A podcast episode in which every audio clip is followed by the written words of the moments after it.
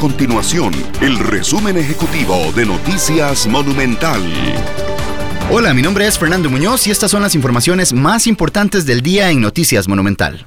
Al 20 de agosto el país registra 666 casos nuevos de COVID-19, de los cuales 207 son por nexo epidemiológico y 459 por laboratorio, para un total de 31.075 casos confirmados.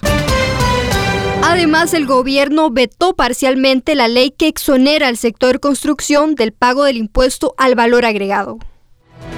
Estas y otras informaciones las puede encontrar en nuestro sitio web www.monumental.co.cr. Nuestro compromiso es mantener a Costa Rica informada. Esto fue el resumen ejecutivo de Noticias Monumental.